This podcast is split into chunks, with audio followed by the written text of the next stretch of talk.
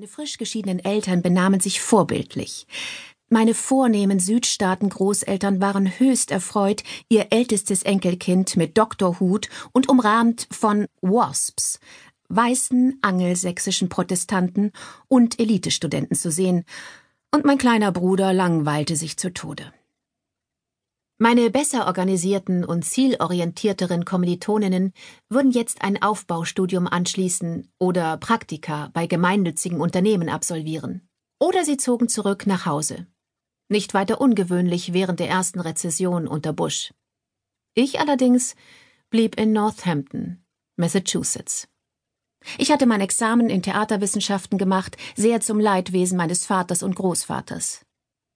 Ich kam aus einer Familie, in der Bildung einen hohen Stellenwert hatte. Wir waren ein Clan von Doktoren, Rechtsanwälten und Lehrern, dazwischen auch die eine oder andere Krankenschwester, ein Dichter oder Richter.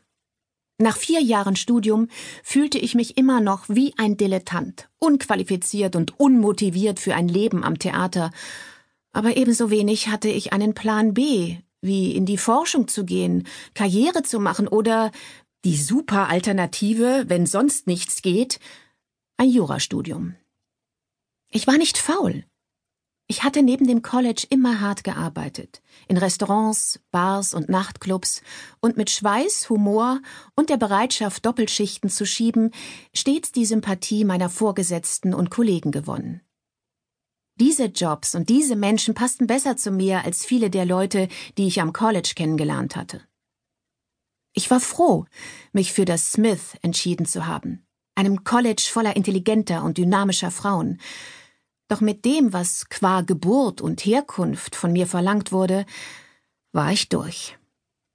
Ich hatte mich unter dem sicheren Mäntelchen des Smith gewärmt, hatte mit Ach und Krach mein Examen geschafft und sehnte mich nun danach, neue Erfahrungen zu machen und Dinge auszuprobieren. Es war Zeit für mich, mein eigenes Leben zu leben. Ich war eine gut ausgebildete junge Lady aus Boston mit einem großen Hunger nach Gegenkultur und ohne einen klaren Plan. Aber ich hatte auch keine Ahnung, was ich mit all meiner aufgestauten Abenteuerlust anfangen sollte oder wie ich mein Verlangen nach Nervenkitzel in etwas Produktives umwandeln sollte. Ich hatte keinen Hang zur Wissenschaft und zu analytischen Denken. Ich wollte Kunst und Leidenschaft.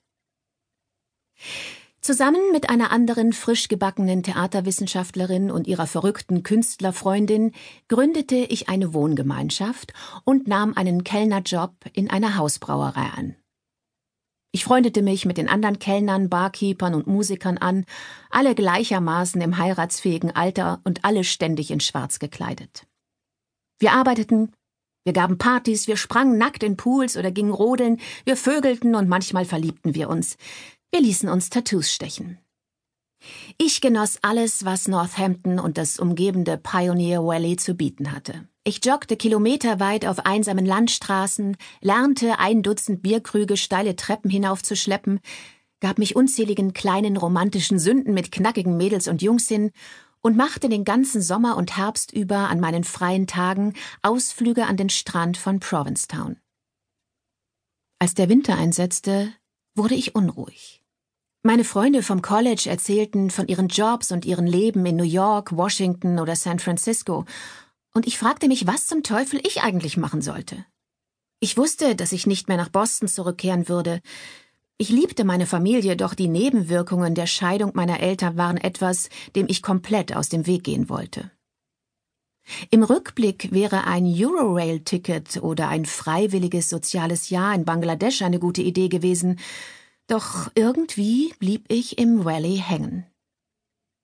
In unserem Bekanntenkreis gab es eine Clique unglaublich stilvoller und cooler Lesben. In Gegenwart dieser weltgewandten und intellektuellen älteren Frauen, sie waren alle Mitte 30, fühlte ich mich immer ausgesprochen schüchtern. Doch als mehrere von ihnen bei mir nebenan einzogen, freundeten wir uns an. Eine von ihnen war aus dem mittleren Westen. Nora Jansen.